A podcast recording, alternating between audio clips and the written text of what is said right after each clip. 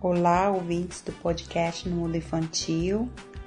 Bem-vindos a mais um episódio. Nós vamos começar falando sobre o exemplo do Linus. O Linus, ele é uma criança maravilhosa. Ele tem 11 anos e os pais do Linus têm muito orgulho dele. Os pais, não, a mãe, né? O nome da mãe dele é Ellen. E tudo que o Linus faz é muito bom. Ele é o melhor em tudo que ele faz. Na escola, ele é muito bom. No esporte, ele é muito bom. Na música, nas atividades sociais, com os amigos dele. Todo mundo tem orgulho dele porque ele realmente é muito bom. Mas a Ellen vê algo que os outros não veem por conviver ali mais próximo dele ela vê a dificuldade que ele tem do respeito por si próprio, independente do sucesso que ele tem em outras áreas, porque ela enxerga que ele tem uma necessidade muito grande de ser perfeito em tudo que ele faz. E esse perfeccionismo dele fez com que ele sentisse que nada que ele fazia era suficientemente bom, apesar dele ter conseguido sucesso em tudo que ele faz e também de ouvir os outros falando, né? Ele emocionalmente, ele fica ali incomodado toda vez que ele assim com, com os erros dele, né? Toda vez que ele erra, ele se incomoda, independente de ser um, um erro pequeno ou algo que ele esqueceu, algo que fugiu do controle dele. Por exemplo, se ele jogava um, uma bola na cesta, uma bola de basquete na cesta, e se errasse o, o cesto, ele já ficava afetado emocionalmente. Se ele esquecesse de fazer a lição de casa, ele já ficava também decepcionado com ele mesmo até que a Ellen decidiu levar o Linus para a Tina. A Tina é uma das escritoras do livro, né? E a Ellen começou a contar a história do Linus para a Tina, a escritora desse livro que nós estamos falando sobre ele. A Ellen contou que ela e o pai do Linus se divorciaram quando ele, ele ainda era pequeno e o pai dele simplesmente desapareceu e a Ellen criou o Linus sozinha. Então é muito claro que o Linus acabou tomando esse peso para ele mesmo, por causa do distanciamento do pai, por causa do sumiço do pai. Ele inconscientemente acreditava que por algum motivo o pai dele desapareceu por causa dele então, tudo que ele fazia tinha sempre aquela necessidade de evitar de fazer algum erro a mais, porque ele acredita que ele foi um erro que fez com que o pai dele sumisse. Então, a memória implícita do Linus fez essa igualação, é, fez esse balanço entre é, não ser perfeito e ao mesmo tempo ser abandonado lá na memória implícita dele. Por isso que na cabeça dele, todo dia ele pensava: eu tenho que dar o meu melhor. E ao mesmo tempo, ele também pensava: eu sou burro, eu sou estúpido, por que, que eu fiz isso? E tudo isso impedia o Linus de ser uma criança feliz, de ser uma criança menos estressada, menos preocupada com com os erros que são normais da gente, né, gente? Porque a gente não é perfeito. Então a Tina, ela começou a trabalhar com Linus e começou a dirigir essa atenção para os pensamentos dele, sobre a forma de como ele pensava. E uma parte desses pensamentos é, que eram combustível na vida dele estavam totalmente ligados e também profundamente ligados nessa memória implícita. E, no caso, e neste caso, a Tina percebeu que precisava de um, uma intervenção e um tratamento mais profundo. E ela começou ajudando o Linus a entender a força do pensamento e como que ele poderia direcionar essa atenção para ter um controle sobre essa atenção, em, no caso em uma grande extensão, de uma forma que ele poderia observar aquilo que ele estava sentindo e a forma de como ele queria reagir diante daquele pensamento em situações diferentes. Então a Tina introduziu o conceito para o Linus. Ela começou a falar para ele sobre o Mind Sight.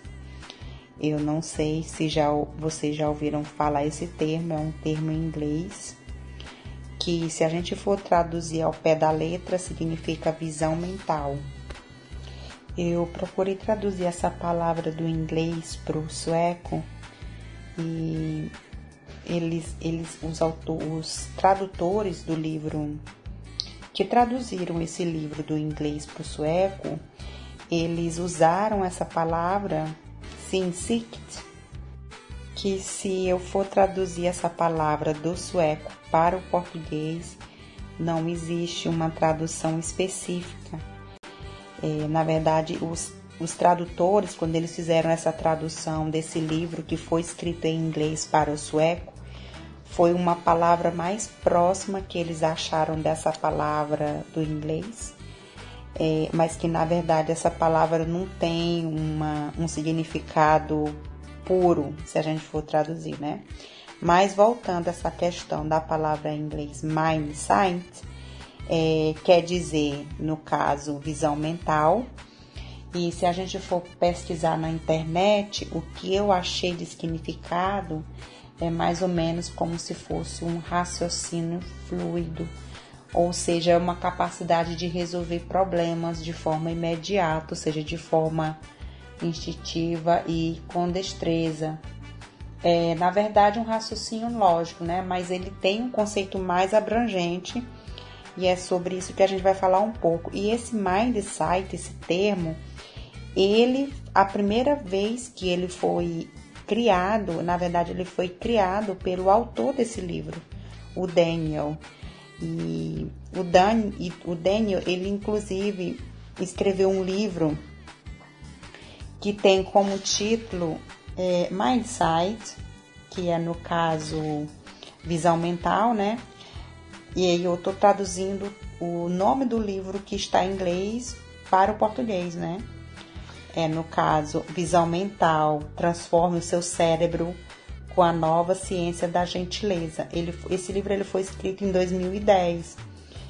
Me pareceu ser um livro bastante interessante do Daniel Siegel, que é que é um dos autores desse livro que nós estamos refletindo sobre ele. E eu super recomendo que vocês leiam. Leiam, é um livro que já vai entrar na minha lista porque é muito interessante sobre o que a gente vai falar agora. Então, é, nesse livro que o Daniel escreve, ele explica, é, ele finaliza o significado mais simples da, da, dessa palavra de mindset em duas coisas, que é entender o nosso próprio pensamento e também entender o pensamento das outras pessoas.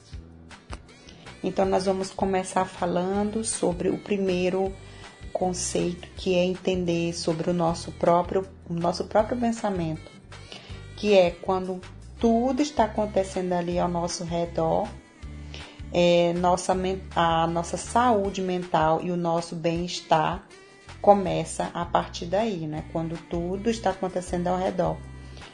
E nós devemos então alcançar com clareza e também com discernimento sobre os nossos pensamentos individuais, os nossos próprios pensamentos. E foi isso que a Tina começou a ensinar para o Linus. Ela introduziu para ele um modelo que o Daniel criou, que se chama a roda da consciência. Então vocês imaginem uma roda de bicicleta e aí tem o pneu, tem aquelas hastes, né? Aquelas, aquelas é como se fosse palitos de ferro, né? Eu acredito que se chama para-raios, os para-raios da bicicleta. E aí tem aquela parte central, bem no meio do pneu, que fica ali ligado com o para-raio para o pneu.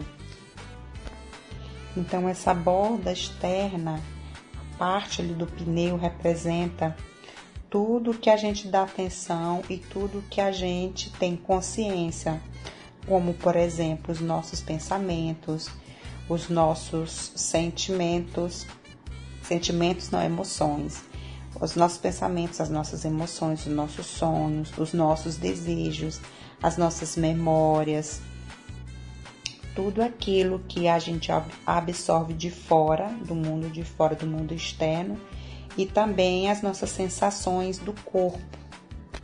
A parte interna, aquele meiozinho da bicicleta ali onde fica ligado é, no caso, se for uma bicicleta que muda de marcha, aquela parte ali central, né, que fica bem no meio do pneu.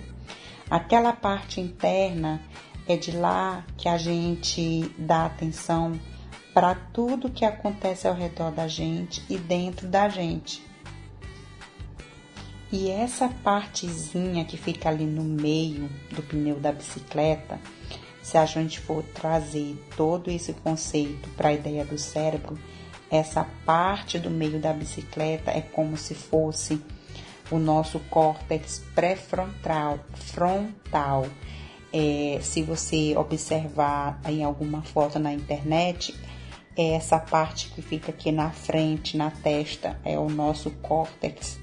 E para ouvir o podcast completo, você acessa o meu canal do YouTube no Mundo Infantil Aproveita e se inscreve lá para você ter acesso a todos os vídeos, ativa também o sininho de notificações. O link está na descrição do vídeo ou na biografia do meu Instagram no Mundo Infantil Podcast. Venha conferir muito conteúdo de qualidade, tudo organizado para você.